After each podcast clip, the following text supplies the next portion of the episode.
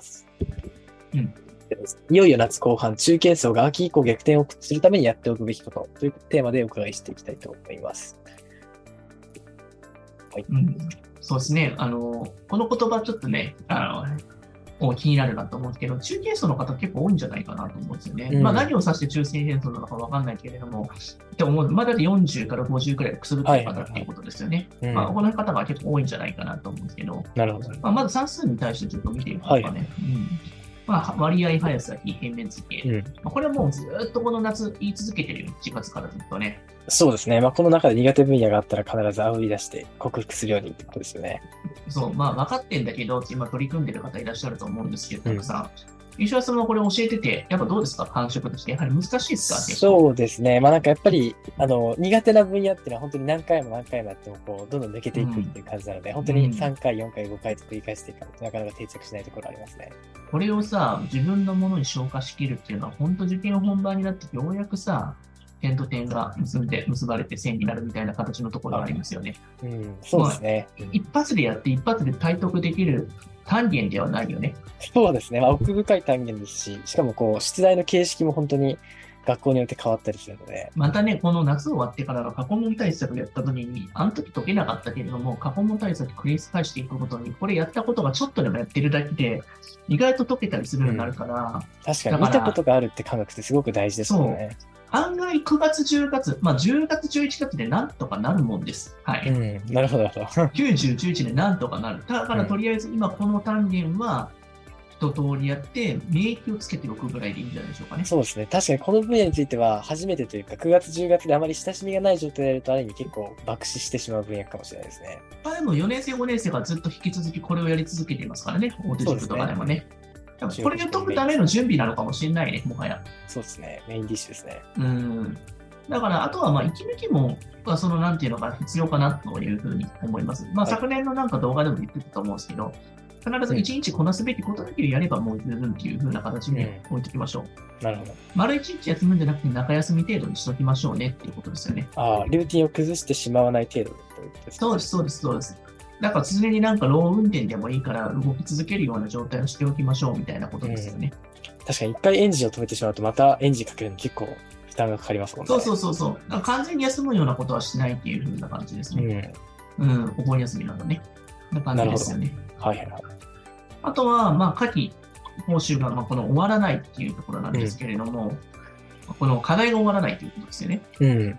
まあ、この応用をね、結構軸は着地しているところがあるそうですね。まあ、四谷大塚とかもかなり応用に寄った感じのテキストそう、結局僕らもさ、それのなんか、あの、質問とか来るけれども、あなたが受ける学校、そこ必要かなって問題うん結構ありそうですね。そうですね。あの、かなり乖離がありますよね。確かに。ご本人が志望されてる学校と夏季講習そうテキストなんですよのレベルが。。やっぱり60以上を目指して焦って結構巻きで解いてる、溶かしてるなっていう感覚がすごいするよね。うん、そうですね。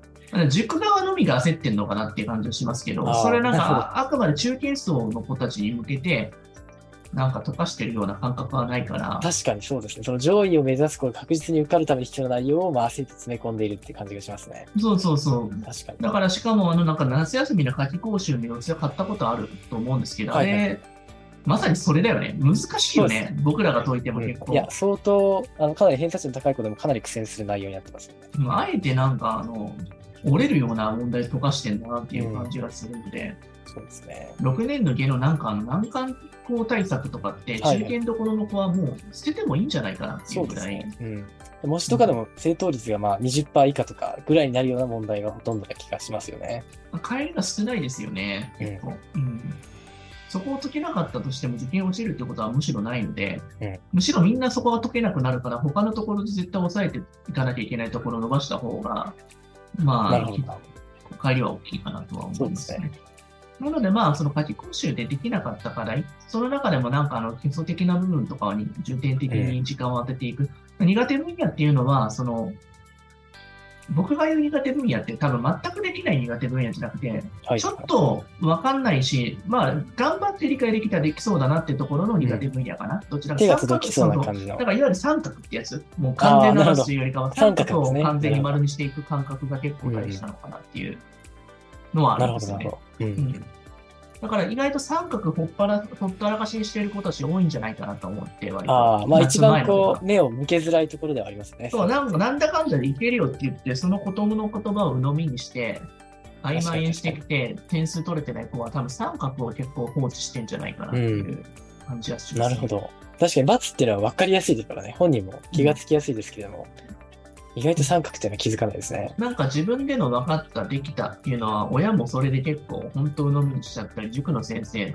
ないしはプロの家庭教師の先生とかでもその言葉を結構鵜呑みにして次に行きたがる傾向があるんだけど、僕は結構そこはね、うん、すぐに気づくんで、あ、こいつ分かってないなと思ったところは、なんかちょっとできそうで頑張っていきそうなところは何回も解くっていう、しれっと何回も解かせますよね。うん。なるほど。うん。まあ三角を丸にするまではなかなか時間かかりますよね。そうなのよね。だから罰を丸にするのはちょっとね、あまりにも時間かかりすぎるし、労力的にしんどいし、本人も嫌だろうし、教える側もしんどいけど、うん。ちょっと頑張ったらできそうなところって、やっぱ4年、5年のところの、まだ基礎的な部分、そうですねそこに重点的に置いていく。まあ、同じことを言い続けてるんだけれども、意外とみんなやんないし、本当にし、なんかあの、やってる人が意外と少ないので、そうですね意識的に、意識的に。うん。やっぱ今、目先の与えられたことをやっぱ人ってこなすようになっちゃうからさ、はいはいはい。そこをなんか自分の位置でそうやって調べてやっていくっていう人は少ないのかなっていう感じがします。なるほど。うん。自由研究ですね。はいはい。星座カルタ、地理ゲーム、鉄道など、自分の知的好奇心をくすぐるコンテンツを、えーしていくっていうことですね。うんまあ、この辺のところとかも、なるべく体験できるものがいいなと思って、はいはああまあ、あの、遊びって結構ね、勉強、この習字においてはすごくね、なんか生かされるものが多くて、特に夏休みの遊びとかってさ、ああそうですねにしてもさい。うんうん。今はなんかコロナであまりできてないけど、海潜るとかさ、僕はすごく好きだったし、ああ、そうですね。貝取ったりとか、いろんな種類の魚探したりとか、クラゲやばいとか、いろいろなんかそういうのも、あとワカメで滑ったりとか、あの、あの生子踏んづけて気持ち悪いみたいなこととか、なんか、エイに体当たりしたことがあるみたいな話いや、それしあ、マンタですね、僕マンは。タですかマンタにバタフライで突っ込んでいったら U ターンされたっていうのがあったんですけど。すごいです。U ターンされたんですね。いや、なんかでも、攻めてたら多分、逃げたら多分追っかけてくると思うんですけど、意外あと追っかけてくるものに対して逆に追っかけると、向こうが逆そう。だからそ、そのせいって結構大事で、世の中のなんか、あの怖いものって全て幻想だなと思ってるんで、はいはい。あえて立ち向かっていくっていう怖いけどっていうのが結構正しいのかなと思います。恐怖っていうのは逃げるからこそ、まあ恐怖だっていう。そうそうそうそうそうそう。ワンちゃんも追っかけてくるじゃないですか。あれがガーってやってきて、だってこっちガーってやって追っかけたら、意外と向こうひるみますからね。ど。なるほど。そういうふうにできてるんですね。確かに。中に小さいワンコが吠えるのは、あいつビビってるから多分吠えてるだけかもしれないですからね。そうですね。なるほど。うんキャンキャンキャンってうるさいやつって大体ビビりが多いんで。ああ、そうですね。なるほど。うん正面切って立ち向かえば意外と怖いものはないということですね。受験でも同じですね。なんかね、もう、あの、意外とそこまでに到達できなくて、心折れて消えていく人が、結構半分くらい僕はいるんじゃないかなと思って、実力は本当にあるにもかかわらず、なんか目に見えない怖さとかそういったもので、なんか撤退してる子が多いような気がする、お母さんも。なるほど。意外と精神的なものなんですね。そう、あとはなんか、あまりにも理想とかけ離れてたりとか、自分の思っている部分よりも子供が伸びてなくて、もう終わりだみたいな感じの人で、本当はその子がちょっと頑張ったら、案外いい学校入りそうなところとかでも、なんかもうその選択肢すらも考えずに、なんか見ずになんかもう受験やめて撤退してる人が結構多いような気がしてて、いや、非常にもったいないなと思うんですけどね意。外とメンタルで決定されるところかなりありますよね。お母さうんも含めて。んまあ世の中って結構メンタルが本当、マインドとメンタル結構9割な気がするんだよね、うん学習学受験も。そうですね。だから思ってるより、その字の学力以上に、そこで結構本当優秀な子撤退してるから、うん。本当ある種声かけと環境づくりで割と変わるから、まあ諦めないっていうことが大事かなと思いますよね。そうですね。うん。まだ夏ですからね。そうそう、まだ夏って考え方大事だよね。うん。そうですね。まああの、つくつく帽子とか日暮らしの音で焦らないようにしてくださいね。そうですね。怖いですね。かまあ秋の、なり。秋、秋の季語がね、ちょっと怖いよね。そうですね。あれ、セミのくせにああれ、秋の季語だったよね、確かね。ああ、そうですね。日暮らしとかは確かに。はい。そうだよね。うん。つくつく帽子もそうだよね。うん。はいまあどうでもいいや。はい。はい。まあ、あの夏の体験談ということなんですけどね。まあ、の石橋先生においても、やっぱ去年の体験談っていうして、ちょっとお互いちょっと話していきましょうか。夏、はいはい。多分あのこの8月、9月っていうのが結構大変だったと思うんですけれども、うんうん。なんかその夏季講師たくさんのなんか指導をやったじゃないですか、夏のはいはいはい講座やってみて。あそうですね。なんかそのやってみて、その感触としてどうだったかなと思って、やる前とやった後とどんな風に変わりました？かああ、そうですね。まあ、やっぱりその典型例題というか、あの、うんそういったところを本当に繰り返し繰り返しやったのは、なんかなかなかその9月頃に直接的な成果には結びつかなかったんですけど、やっぱり入試直前とかになってきて、夏にやったのがこう思い出されたりとかして、結構役に立った生徒さんは結構いらっしゃいましたね。そうですよね。でもそこでやったものって案外難しいものじゃなくて、本当に超基礎みたいなところをやっただけなん意だけども外とそこしか残らないっていうのは本当に感じましたね。そう、だけども、そこだけやってても、案外50ぐらいの学校の問題解けちゃうんだっていうのが衝撃だよね。うん、そうですねっ。ていうことは、それ以上難しいことやっても、実りってあんまり少ないんだなっていうことをやっぱ感じたんで、はい。僕もそういうノウハウでずっとやり続けてきたんだよね、やっぱりね。うん。だからちょっと読んで理解できるものにならないと、まあ、その、頑張って解いたところでさ、一日無駄に終わってしまうだけだからね、やっぱりね。そうですね。まあ思考の基礎力は身につくところはありますけど、なかなか残らないですよね。それだったら図形の解き方のさ、パターンを全部覚えていった方がすごい実りが大きいよね。うん計算、その分回数をこなせれるし。そうですね。確かに。うんなるほど。図形には計算をこう練習するっていう意味合いもありますもんね。そうなんですよね。分数とかもちゃんとこなせれるようになるし。うんうん。あと、思ってる以上に単位換算とか結構大人になってる子が多いので、4年生としてあんまり意味理解できてない子あーが、今やると結構ね、あなるほどっていうことがあるよ、やっぱ。速さの問題もかなり単位換算でつまずく子も結構多いですからね。確かに。そうそうそう。あとはなんかあの、分配法則とかも今ぐらいからしっかり細かくやっていけば結構わかるようになるよね、日のね。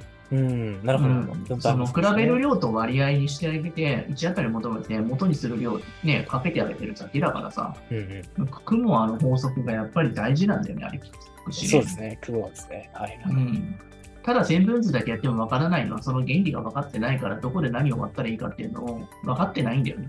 だから間違えるんだと思うんだよ。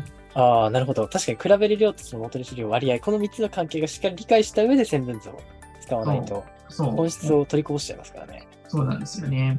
同じ量のさ、比べる量と割合がさ、一致したときに元にする量がさ、求めれるわけなんだけど、はいはいはいそれをぴったりことして、ぴったり合わせるための線分図って言ってんだけど、そこはいの線分図の意味を分かってないことが多いので、とりあえず、あの、線と、なんか縦線引いとけば線分図だみたいな。そうそう、だから書けないんだよね、線分図をね。書けと言われても書けない方がいますみたいなこととか。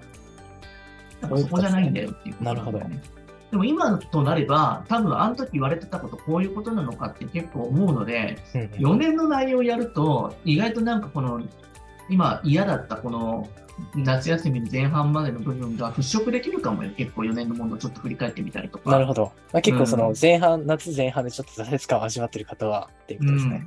そう、なんかちょっともうちょっと優しめの、本当過去になんか本当基礎の基礎みたいなところやり始めたりとか、あとはなんか、最近よくやってるのはなんかあれだかな、あの、出る順みたいなのは結構この時期に結構やらせるんだけど、はいはいはい。あれ結構基礎的な部分のやつとか多いじゃないですか。過去問でも割と偏差値40代の学校とかのさ、解きやすい問題が多かったりするから。なんかやっぱりしかも入試問題を解いてるって感覚がかなり、そうそうそうそう。の自信につながりますねだから今ぐらいの時期から出る順は結構ね、おすすめかなとは思うんだよね。うんやっぱうん。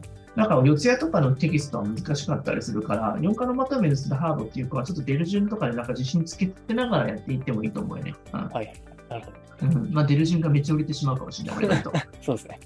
一時期なんかあの、関数例題800のやつなんかめ俺について売れたって言ってなんか、値段上がってたって謎のなんか 影響力を持ってしまあれはったんで、結構マイナーなやつでしたね。いやでも、あれはすごく使いやすいよね。なんか、単位換算も全部入ってるしにそう。ですね。なかなかあそこまで徹底的にあの同じ形式でいっぱい繰り返されてる問題って少ないですからね。うん。なんかでも、数こなしてくると結構楽しくなる瞬間が来るよね。やっぱあそうですね。毎日毎日ルーティンとしてやってると、やっぱり快感になってきますよね。ううんん。でもそこまでいけない子が結構多かったりするから、うんなんかまあ、もうちょっとって感じだよね。そうですね。うん。まあ、こんな感じかな。はいまだまだ今日ね、話したいこと結構さそうですねかなりいっぱいいただいてますね